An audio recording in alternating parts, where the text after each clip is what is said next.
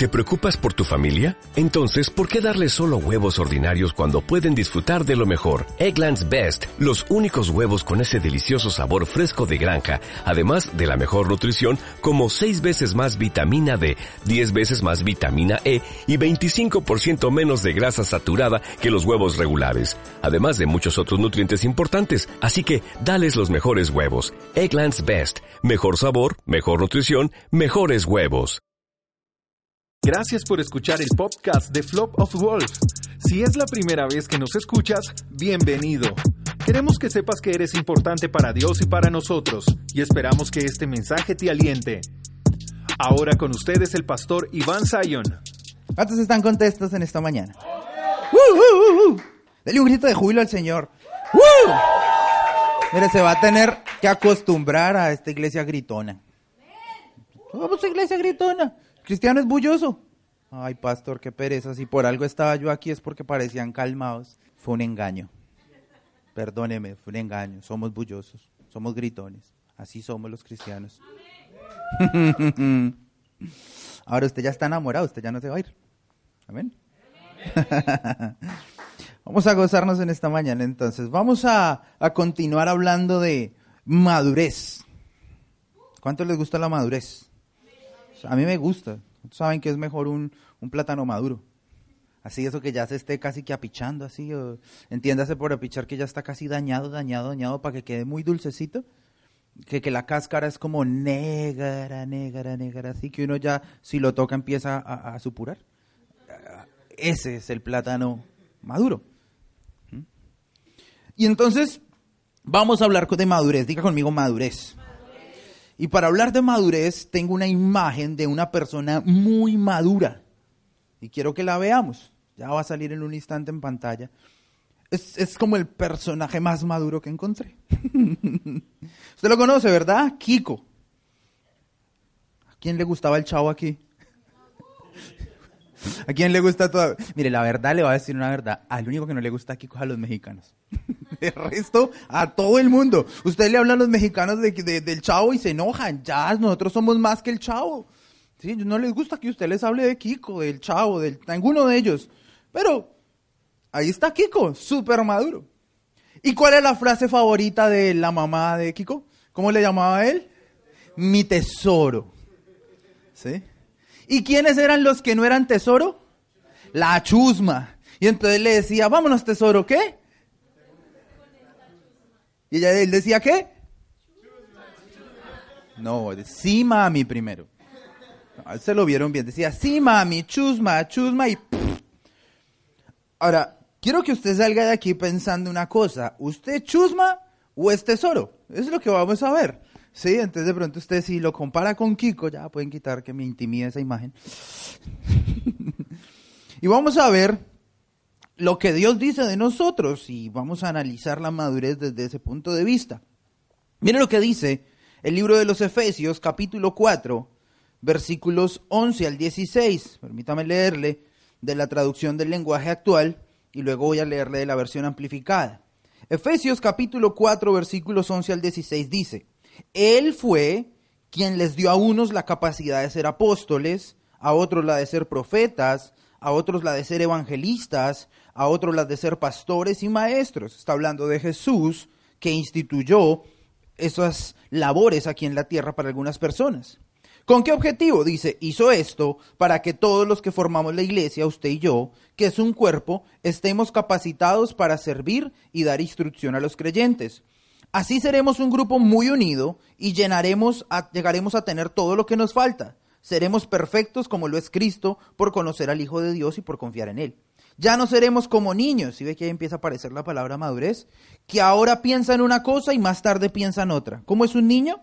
Cambia de parecer rápidamente. Y que fácilmente son engañados por las falsas enseñanzas de gente astuta que recurre a toda clase de trampas al contrario, el amor debe hacernos decir siempre la verdad para que en todo lo que hagamos nos parezcamos cada vez más a Cristo, quien es quien gobierna la iglesia. Cristo es quien va uniendo a cada miembro de la iglesia según sus funciones y quien hace que cada uno trabaje en armonía para que la iglesia vaya creciendo, madurez, y cobrando más fuerza por causa del amor. Entonces, ¿quién es fácil de engañar? Un niño. ¿Usted un niño quiere que haga algo que le ofrece? un dulce. Y lo trae, y lo lleva, y lo trae. A mi hija la engañan con dulce acá. ¿sí? Y ella va y viene. No me quería despegar ahorita un ratico, le prometieron un dulce y se fue para atrás. Me venció un dulce. Un dulce es más importante que yo. Son fácilmente engañados. Porque les gusta. Ahora, mire cómo lo dice la versión amplificada. Dice, y sus dones fueron variados. Él mismo, o sea Jesús, designó y dio a los hombres algunos para ser apóstoles, es decir, mensajeros especiales, algunos profetas, predicadores y expositores inspirados, algunos evangelistas, que son predicadores del Evangelio y misioneros itinerantes, y algunos pastores, pastores de su rebaño, y los maestros. Su intención era perfeccionar y equipar plenamente a, las, a los santos. Diga conmigo, yo soy santo.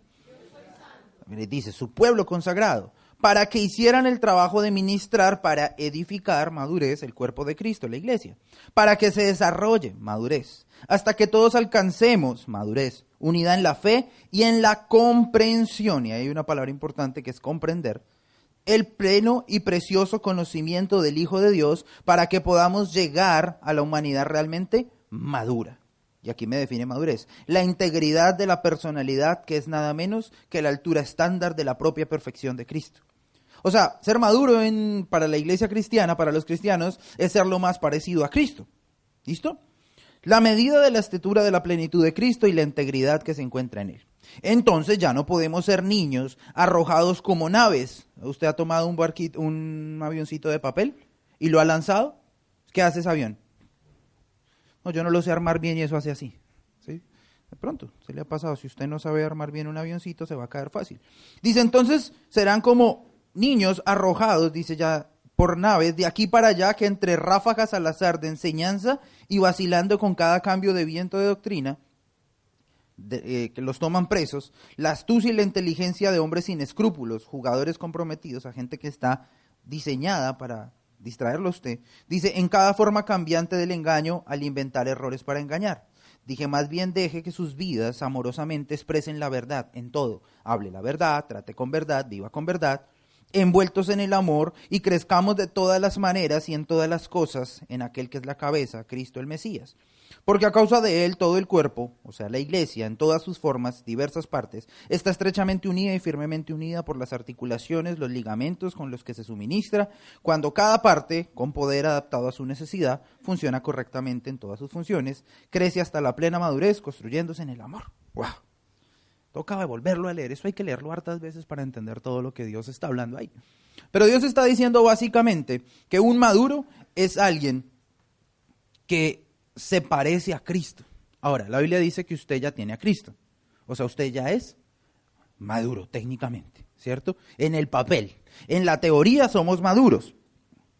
Quiere decir entonces que este crecimiento del que la Biblia me está hablando, lo que está haciendo es quitando de mi vida todo lo que es inmadurez. ¿Sí o no? Una vez escuché a un escultor decir lo siguiente. Le preguntaron, ¿usted cómo hace para ver una piedra e inspirarse y hacer una escultura? Y él dijo, simplemente yo tomo el cincel y golpeo todo aquello que no es escultura. Y todos quedaron como, oh. O sea que la escultura ya estaba dentro de la piedra y ¿qué fue lo que él hizo? Quitar lo que no era escultura. Y ya quedó.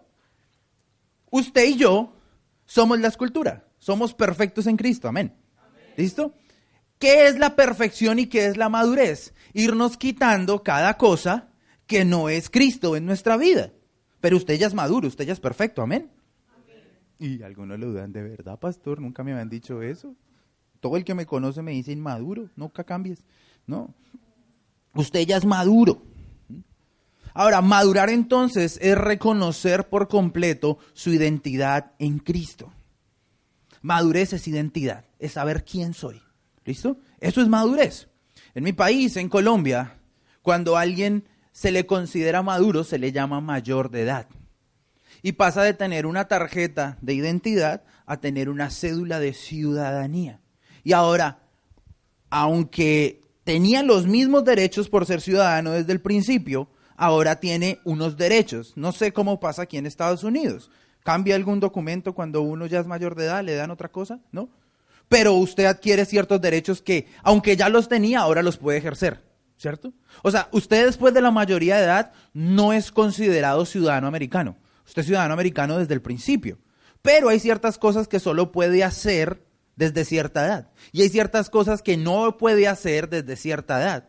De hecho, algunos estados, por ejemplo, no pueden juzgar a alguien si es menor de 18 años. Hay otros estados que desde los 16 y los 17 ya pueden juzgar, pero ninguno menos de los 15 puede juzgar a un niño como un adulto.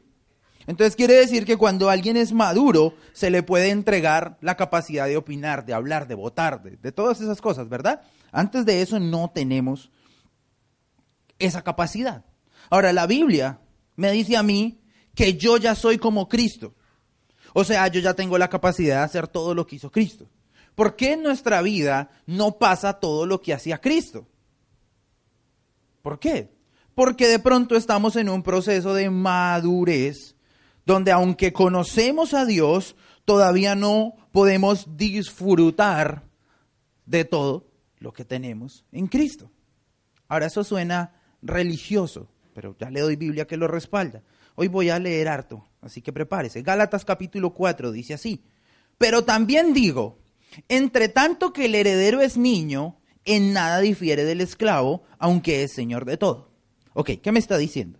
Que, que, que hay un niño que tiene una herencia, pero que mientras siga siendo niño, no cambia en nada con el esclavo. ¿Usted ha visto Ricky Ricón? Bueno, ¿cuántos más así ha visto? Ninguno un niño que maneje sus riquezas, no, no existen, no las maneja, las disfruta, que es diferente. Entonces, ¿qué dice aquí la Biblia? Mire, es un niño, tiene riquezas, es heredero, pero mientras siga siendo niño, aunque es señor de todo, es como un esclavo. O sea que hay cristianos que aunque tienen herencia, aunque tienen recursos, aunque tienen dinero, aunque son hijos, hasta que no maduren, van a seguir viviendo como un esclavo. Y a ella no nos gusta como mucho, ¿verdad? Porque pues si usted tiene una herencia es para disfrutarla, ¿cierto? Yo tengo una noticia, para que la pueda disfrutar tiene que ser maduro. ¿Usted le daría una herencia a un niño? Tome, papito, vaya, gástelo. A los 10 años, vaya, haga. Creo que no.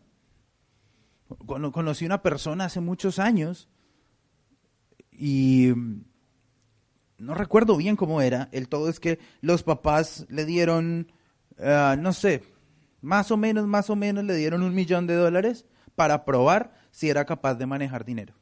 Te vamos a dar un millón de dólares. Si, si puedes con ese millón, te damos de ver tu herencia de verdad. Imagínese el nivel de riquezas que había. La administración del lugar donde vivía costaba mensualmente eh, 1.500 dólares. La sola administración. O sea, era gente con mucho dinero. Pero probaron con un millón. Imagínese uno, arriesguemos un millón de dólares. Arriesguémonos ahí con un millón de dólares. El Señor dice, bueno, usted tiene más que un millón de dólares, pero hasta que no madure, no le puedo entregar riquezas. Ahora, ¿cuántos quieren madurar? ¿Por qué? ¿Por las riquezas? Ah, bueno. Entonces, ¿qué pasa? Dice, en nada difiere el esclavo, aunque es señor de todo. ¿Qué pasa? Dice, versículo 2, sino que está bajo tutores y curadores señalados hasta el tiempo ¿Qué? Hasta el tiempo señalado por el Padre. Así también nosotros, cuando éramos niños, estábamos en esclavitud bajo los rudimentos del mundo. Pero cuando vino el cumplimiento del tiempo, Dios envía a su Hijo, nacido de mujer, nacido bajo ley, para que redimiese a los que estaban bajo la ley, a fin de que recibiéramos la adopción de hijos. Por cuanto soy hijos, Dios envía a sus corazones el espíritu de su Hijo, el cual clama, Abba Padre. Así que ya no eres esclavo, sino hijo. Y si hijo, también heredero de Dios por medio de Cristo. Entonces, es necesario, número uno, salir de la niñez espiritual. Eso es lo primero. ¿Para qué? Para no seguir siendo esclavo. Usted puede tener 20, 30 años en el Evangelio, 5, 10, puede tener uno. Pero después de que madure, ahora sí puede disfrutar de todos los privilegios. ¿Listo? Ahora le voy a explicar en un ratico qué es el punto más alto de madurez. Si usted entiende eso que yo le voy a decir, usted es un cristiano maduro. ¿Listo? ¿Estamos listos? Segunda cosa, me, me encanta lo que dice el versículo 4, perdón, el versículo 2. Dice, está bajo tutores hasta el tiempo señalado por el Padre. Y eso es espectacular, porque ¿quién determina que soy maduro? El Padre, no, no el pastor. Pastor, no. Pronto yo lo veo a usted muy maduro y me está engañando porque le nació barba. Está maduro. No, no sé. De pronto usted me habla muy espiritual con cantos, salmos, himnos y yo digo, tan maduro. No, no. Pero el padre sí me dice a mí, me dice, usted lo ve inmaduro, pero déjelo, déjelo, déjelo. O a otra gente le digo, Señor, pero esta persona me dice, nada, nada, parece. Se viste como grande, habla como grande, pero es re inmaduro. Y entonces el, padre es el que me dice, ay, el pastor, ¿por qué no me pone a servir? Hable con su papá, no conmigo. pastor, porque siempre 10 minutos usted empieza? El que determina si usted es maduro es quién? Su papá. Hable con él, él me dice a mí. Madurar me saca de la esclavitud del mundo. ¿Qué decía? Decía, así también ustedes cuando eran niños estábamos en esclavitud, bajo los rudimentos del mundo. ¿Cuál es la esclavitud de este mundillo cristiano? La esclavitud de este mundo cristiano es no hagas, no toques, no digas, no vayas. Es pecado tatuarse, es pecado esto, es pecado dejarse crecer el pelo, es pecado que las mujeres usen pantalón, es pecado llegar tarde a la iglesia, es pecado no ir a la iglesia. ¿Dónde dice eso en la Biblia? No lo dice. No lo dice. Eso es la ley del cristianismo. Toca hacer, toca hacer, toca hacer. Si no doy, Dios no me bendice. ¿Dónde dice eso en la Biblia? ¿Cuántos saben que ya son bendecidos así no ofrenden? Punto. Creo que nunca ha dicho una cosa diferente. Porque eso es lo que dice la Biblia. De o no de usted, usted ya es bendecido. El tema es que un bendecido da. Punto. Uno maduro. ¿Mm? Al, no maduro toca seguirle mostrando el dulce. ¿Sí? Toca decirle, de para que Dios lo prospere. ¿Quiere ser bendecido? De que Dios multiplica el 30, al 60 y al 100 por uno. Amén. Al maduro toca decirle, hoy es un gran día.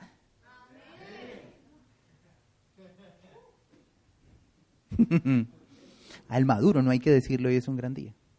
El maduro sabe que es un gran día. Al maduro no tengo que andarle arrastrando a que pegue el grito. Si no, un día esto me toca venirme aquí con ping-pong en la nariz y hacerle chistes para que se alegre. Si me toca, ya no podré entonces leerle un texto bíblico, sino contarle un chiste para que usted se alegre en medio de las ofrendas. Pero eso pasa en la iglesia que queda allá. Ya, aquí no, ¿cierto? Eso, aquí no. Aquí no hay payasos, acá hay hijos, ¿cierto? y por último dice, ya no eres esclavo, sino hijo. Y si hijo, también heredero. ¿Quién recibe la herencia? El hijo. El hijo maduro. Amén. Ahora, vamos a ver en la Biblia unos inmaduros y vamos a ver si todavía somos así o ya entendimos. Éxodo capítulo 19. Estamos hablando de madurez. Lo pongo en contexto, el pueblo ya salió de Egipto, con oro y con riquezas, dice la Biblia, salieron con plata. Y lo más chévere de todo es que salieron sanos. Hay un texto que dice, lo saqué con oro y con riquezas y no hubo en ellos enfermedad. O sea, ¿qué le hacía falta?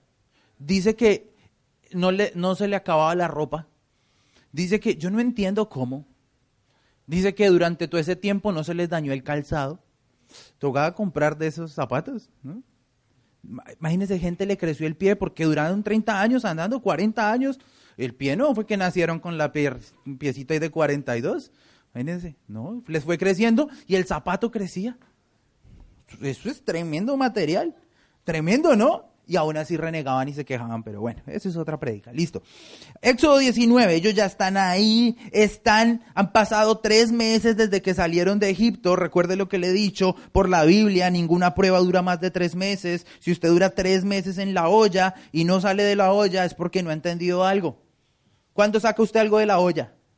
Cuando está blandito, cuando está maduro, ¿cierto? Cuando ya está comestible. No, todavía está duro, todavía está biche, todavía está verde. Entonces, la olla express de Dios dura máximo tres meses. En el mes tercero, ¿sí ve? De la salida de los hijos de Israel de la tierra de Egipto, en el mismo día llegaron al desierto de Sinaí. Habían salido de Refidín y llegaron al desierto de Sinaí, acamparon en el desierto y acampó allí Israel delante del monte.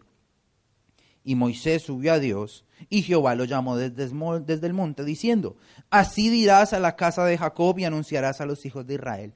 Ojo que lo que el Señor le va a decir a Moisés es bien importante. Están a punto de entrar a la tierra prometida, y el Señor les da un mensaje.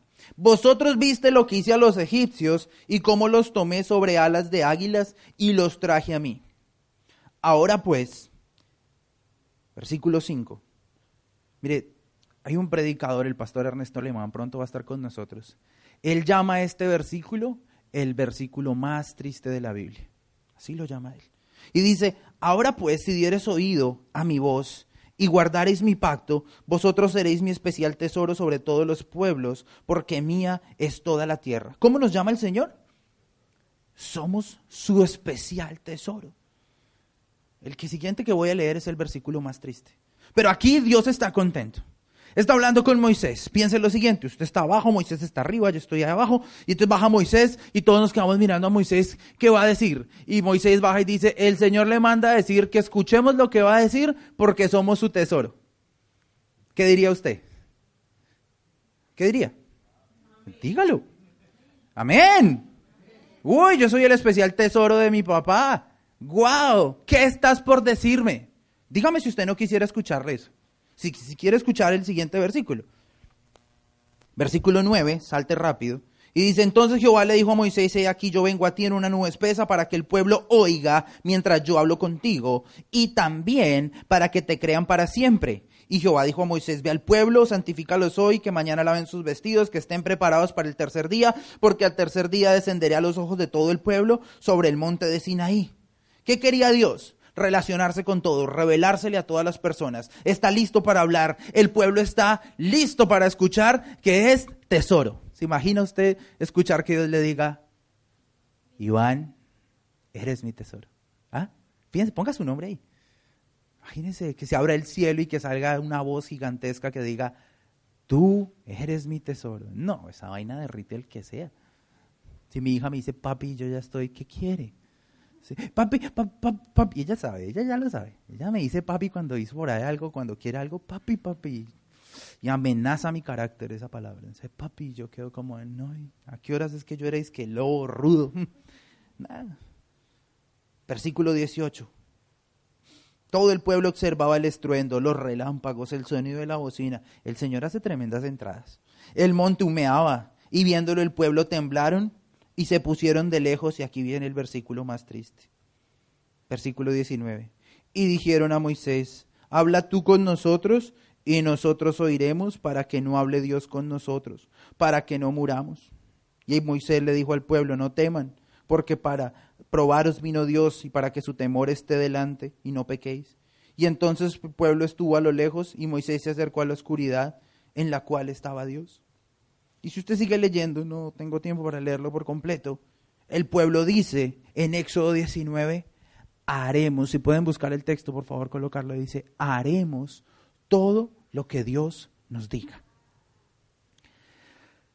¿Cuál es el problema?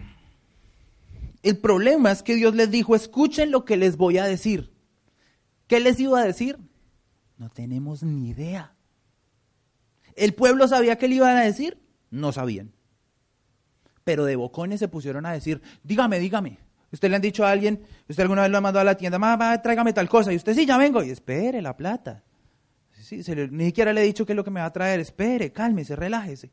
El Señor ni siquiera le ha dicho al pueblo lo que está por decirle, y el pueblo se pone de bocón a decir, haremos todo lo que digan. ¿Usted cree que Dios los quería poner a hacer algo? Dios no quería que hicieran nada. Mira, ahí está, versículo 21. Entonces el pueblo estuvo a lo lejos Moisés se acercó a la oscuridad en la cual estaba Dios, y ahí sí, ya, ya lo van a poner. Y habla con, con Moisés y le dice, haremos lo que tú nos digas. Esto es Éxodo 19. Cuando usted lee la versión original, usted se da cuenta que hay un cambio en el tono de voz de Dios. Dios les estaba diciendo, mi tesorito, mi cosita, mis bebés. Y se voltea al hijo maduro que dice, ay mamá, no moleste, ¿qué quiere? ¿Cómo, cómo cambia la mamá el tono? Ay, pues cuidado, va a traerme tal cosa. ¿O no? Ahí está. Todo el pueblo respondió, versículo 8, a una sola voz. Todo lo que el Señor ha dicho haremos. No, no había dicho nada. Y Moisés refirió esas palabras del pueblo al Señor. Dios quiere consentirlos. Venga, papito. Venga. Usted es mi tesorito. Venga para acá. Como a Kiko. Así como, como, como doña Florinda. Venga. Y él dice, no, no, yo ya soy grande. ¿Qué, ¿Qué hay que hacer? Yo lo hago. Y el Señor no quería que hicieran nada el Señor planeaba que ellos dijeran, amén, como tesoro, ¿qué hay que hacer? El Señor le dijo, no, ya, entra a la tierra prometida, yo ya hice todo por ustedes. Pero como el pueblo se le dio la gran idea La palabra original ahí es haremos todo lo que diga, pero la palabra original es nosotros somos capaces por nuestros propios medios de hacer lo que tú quieras para que te agrademos. ¿Sabe qué estaban diciendo? No necesitamos a Cristo. Eso es lo que estaban diciendo. Yo soy capaz de hacer cualquier cosa para agradarte a ti. Yo puedo portarme bien. Yo puedo no fumar. Yo puedo no tomar. Yo solito. Yo puedo no decir mentiras. Yo. Hay gente que dice, yo no necesité de Cristo para portarme bien. No, pues, ¿san qué le digo? Un inmaduro no entiende la gracia. No la entiende. Un inmaduro cree que tiene que hacer cosas para agradar a Dios. Vamos a la iglesia porque si no Dios se pone bravo. Si no el pastor se pone bravo. Toca dar, toca ofrendar, toca diezmar, toca. Toca orar. Ay, no, toca leer la Biblia, no la he leído. Y si no la leído, por eso es que me está yendo mal. Eso es lo que hace un inmaduro. Un inmaduro pone condenación en los demás. mire, eso le pasa por no ir a la iglesia. ¿Hace cuánto no va? Dos meses. Por eso su vida está así. Antes no se ha muerto. Mm. ¿A usted quién lo mandó a decir todas esas cosas? Esos mismos, en dos meses, dice, eso como que el cristianismo no sirve para nada. Yo me voy porque no he recibido nada. Perdóneme, ya no va para el infierno. No sé qué más le sirva a usted.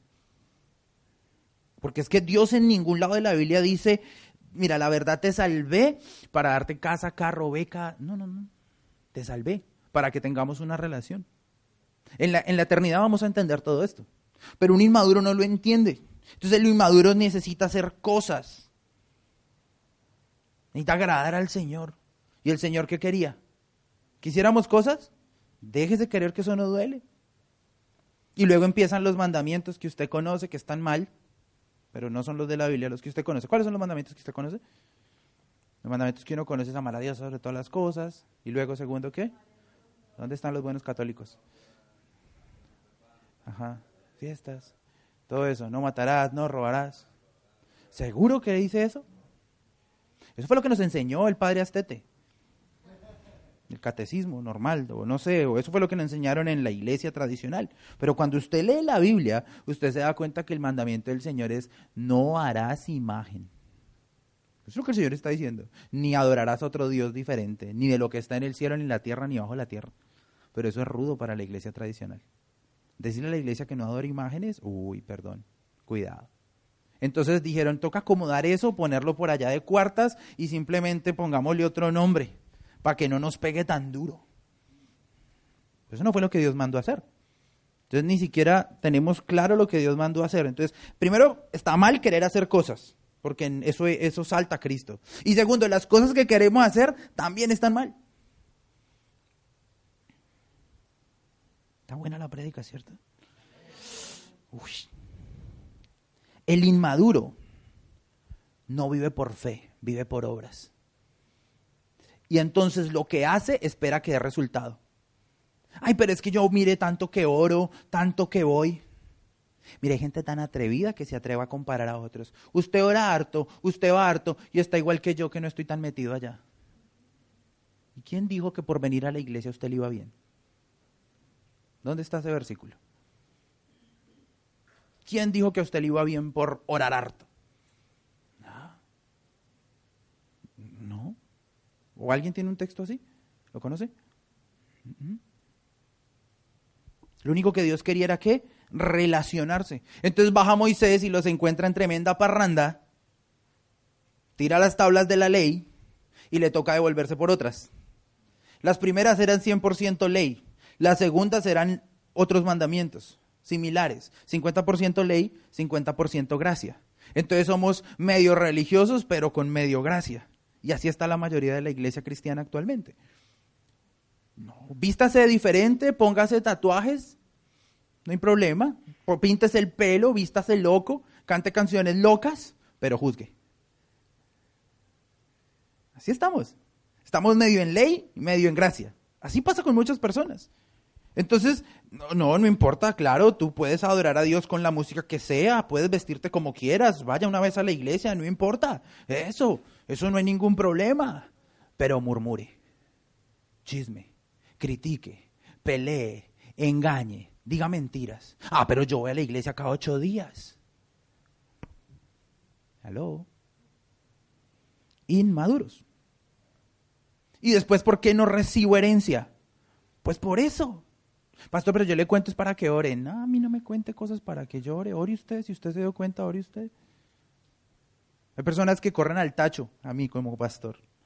Yo, ¿qué, ¿qué, es correr al tacho? Cuando uno jugaba escondidas había un sitio donde uno llegaba y decía, un, dos, tres por mí, y uno quedaba cubierto. Entonces hay personas que hacen algo y corren a avisarme antes de que otro venga y me cuente. Sí, en serio. Pastor, yo le cuento porque pues no, no, ahí no pasaba nada igual, yo le cuento, ¿no? Pues para que sepa. Porque es que no. Medio ley, medio gracia. Si usted no estaba haciendo nada, yo a la gente le digo, ¿usted por qué se, se, defiende de lo que nadie lo está acusando? No, no, pues porque de pronto la gente chismosa, ay, sí, la gente, la gente, usted no, la gente. Las personas no entienden la gracia. Si el pueblo dice, mire, hasta ese punto, hasta Éxodo 19, versículo 8, ellos estaban bajo qué pacto? El de Abraham. El de Abraham. Ellos eran hijos de fe. Y eso era el plan que Dios tenía, que fuéramos por la fe. Y luego, ¿qué nos dice después de Jesús? El justo por la fe vivirá. O sea, Dios qué quería? Que nosotros no hiciéramos nada, sino que creyéramos. Amén. ¿No es fácil ser cristiano? Es re fácil. ¿Qué toca hacer? Creer. Porque la gente no viene a la iglesia, perdón. Ay, es que allá me toca dejar de fumar allá me toca dejar de tomar, allá me toca dejar ir a fiestas, allá no puedo volver a bailar, allá no. ¿A dónde dice eso en la Biblia? ¿Mm? Ah, o sea, pastor, que usted toma y todo eso porque no lo dice la Biblia. No, no, yo no tomo, yo no bailo, yo no fumo, yo no hago nada de eso. ¿Porque es pecado? No, yo no le voy a decir si es pecado o no. No lo hago porque ya no me apasiona. Porque ahora mi pasión es otra. Pero cuando mi pasión era bailar, uy, Nunca me gustó tomar, pero cuando mi pasión era fumar, uy, dos cajas diarias, el día que fumaba poquito. Pero ya mi pasión cambió. Ya ahora no fumo, ¿por qué? Porque entiendo que Dios me dio un cuerpo y que tengo que cuidarlo. Y eso también incluye el azúcar. Porque juzgamos al que fuma, ¿sí o no? Pero lo juzgamos con un chicharrón así de grandote haciéndonos daño. No coma su chicharrón, pero tranquilo. Hágale suave medio ley, medio gracia. ¿Por qué estamos como estamos? Por inmaduros. Maduros. Todas somos bebés, todas que nos, todas que nos pongan un, tutor, dice la Biblia. No, le voy a dar ahí para el diario. Si le doy más, se lo gasta chicharrones. Necesitamos madurar. Dejar de hacer nuestros esfuerzos y creer que Jesús ya hizo todo por nosotros. ¿Qué dice la Biblia? Entonces acerquémonos pues confiadamente al trono de la gracia para recibir o para hallar oportuno socorro. ¿Sabe qué significa la palabra hallar ahí? Significa que Dios destapa su palabra y nos muestra todas las bendiciones. O sea, yo me acerco a Dios, Señor, aquí estoy yo, con, los, con lo que soy, como soy. Me acerco y ya. Y él simplemente me dice, ok, ya estás aquí, tú eres mi hijo, mira todo lo que tengo para ti, esta es toda la herencia. ¿Qué tuve que hacer? Nada, nada, nada. Si no entendemos que no tenemos que hacer nada, vamos a seguir un poquito en ley y otro poquito en gracia. ¿Aló? ¿Cuántos quieren ser maduros? Nos toca dejar la ley. ¿Cierto? Porque ¿qué decía la Biblia? El inmaduro todavía es esclavo, esclavo de la ley. Si no puede, entonces deje de seguir a personas por las redes sociales. Es que hay gente que revisa las redes sociales, mírelo por ahí bailando y tomando y para no viene a la iglesia. Hmm, y véalo aquí, levanta las manos. Ay, sí. Definitivamente el Señor, si es que en la viña el Señor hay de todo. Sí, hasta chismosos. Hasta mal hablados. ¿Mm? Y quiero recordarle un pedacito de lo que somos nosotros. Somos la iglesia para los que no irían a una iglesia tradicional. Si usted va a ver gente rara, es aquí. Si usted va a ver gente que todavía le cuesta dejar de pecar, aquí. Pero si va a haber amor, también lo va a haber aquí. Así que o se acomoda o se va en otro bus para el cielo. Porque si no le va a tocar irse de pie. No permito en esta iglesia chisme. No permito en esta iglesia murmuración. Mire, permito niños, los permito, porque todos tenemos que crecer. Pero no permito a nadie que no quiera madurar. Bájese del bus. Ay, para allá la prédica y al final no era que íbamos a saltar, a correr, a bailar. ¿Sabe por qué no lo permito? Porque lo amo tanto que lo quiero ver a usted tan bendecido. Así cuando yo diga esto se me esconda detrás de la cabeza de alguien más. Cuando yo empiezo a mandar piedra, yo que la gente empieza como... me desamarró el zapato, pastor. Mire, el amor de Dios es tan grande que no aguanta estar desperdiciando todo lo que Él planeó para nosotros por estar ahí de inmaduros. Madure. Ya toca, ¿no? ¿No le parece justo? me parece que ya es tiempo de madurar. ¿O cuándo? Dígame cuándo cree uno que está. Yo creo que todavía no. Yo voy a estar por otros dos años ahí, medio sin herencia, medio en la ley, medio en la gracia, medio bendecido. Dice mi pastor, medio embarazado. No, eso no es. Ahora estoy hablando de la gracia y estoy hablando duro. Porque la gracia y el gozo son los asuntos más serios de Dios. Usted puede acercarse confiadamente al trono de la gracia, salir de la esclavitud y poder decir que cuando yo estoy en la presencia del Señor, mi boca se llena de risa. Mi boca se llena de alegría. Mi boca se llena de alabanza. ¿Por qué? Porque no tengo que hacer nada. No tengo que hacer nada. ¿Qué dice la Biblia? Fácil es mi yugo. Ligera es mi carga. Uy, es que ir a la iglesia es difícil, difícil.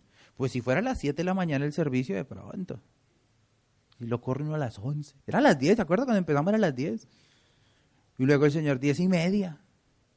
Ya vamos a las 11. ¿Ah? Y ahora vamos a empezar a hacer un curso de membresía a las 10 de la mañana, una hora antes. Entonces los servidores van a tener que estar de pronto media horita más antes. Por eso son servidores, ¿sí? Que cuando yo hago esta señal, ellos ya saben que les toca decir. Mira, iglesia, lo mejor que Dios tiene para nosotros es que no nos tocó hacer nada. Nada, nada, nadita, nadita, nadita. Su gracia es suficiente. Amén. ¿Qué tiene que hacer usted? Nada, crea. Déjese amar del Señor. Viva una vida sin presión, sin afán. Pero salga por favor de la ley. Salga de ahí. Sea completamente maduro para que pueda recibir su herencia. Su herencia es gozo, su herencia es sanidad. No esté pensando solo en plata. Su herencia es completa, es libertad. El que es libre, ¿qué hace? Canta, salta, no le tiene que pedir permiso a nadie. ¿sí? Usted puede ser libre de la pena en esta mañana y brincar y saltar. ¿No? ¿No le parece? No sé cómo más motivar la iglesia, pero sepa que puede acercarse a Dios. Ya, no tuvo que hacer nada. ¿Pecó anoche? ¿Pecó esta mañana? ¿Pecó durante la prédica pensando mal de mí? puede acercarse al Señor ya, confiadamente. No se salga de ahí, es el mejor lugar para estar contento, para estar feliz. ¿sí? Sálgase de aquí tranquilo, relajado. Mi Señor hizo todo por mí. Yo solamente le voy a hacer caso a lo que Él me diga, a donde vaya.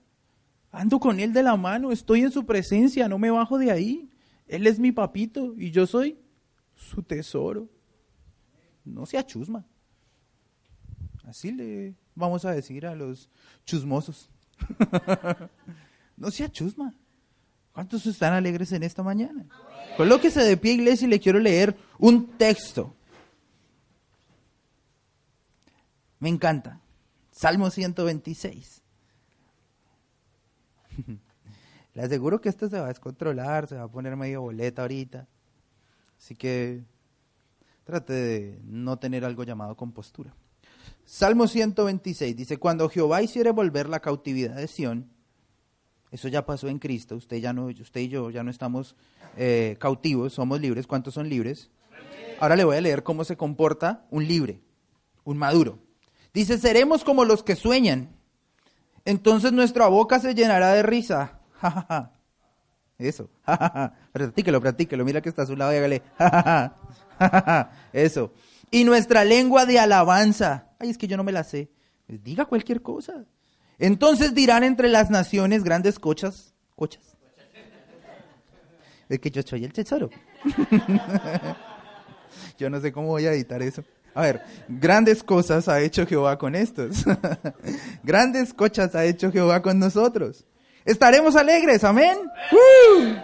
Haz volver nuestra cautividad, oh Jehová, como los arroyos del Nehuel. Los que sembraron con lágrimas, con regocijo se quedarán. Irán andando por ahí llorando el que lleva la preciosa semilla, pero vendrá con regocijo trayendo sus gavillas. ¡Uh!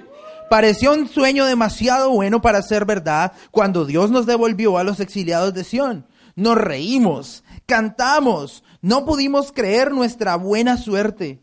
Fuimos la comidilla de las naciones. ¿Han hablado mal de usted alguna vez? ¿Se burlaron? ¿A qué se fue por allá ese país? Mire, para eso se hubiera quedado acá. Ahora no se puede regresar. Fuimos la comidilla de las naciones. Pero Dios fue maravilloso con ellos, fue maravilloso con nosotros. Y me encanta este final. Somos gente feliz. ¿Quiere adorar a usted al Señor de verdad?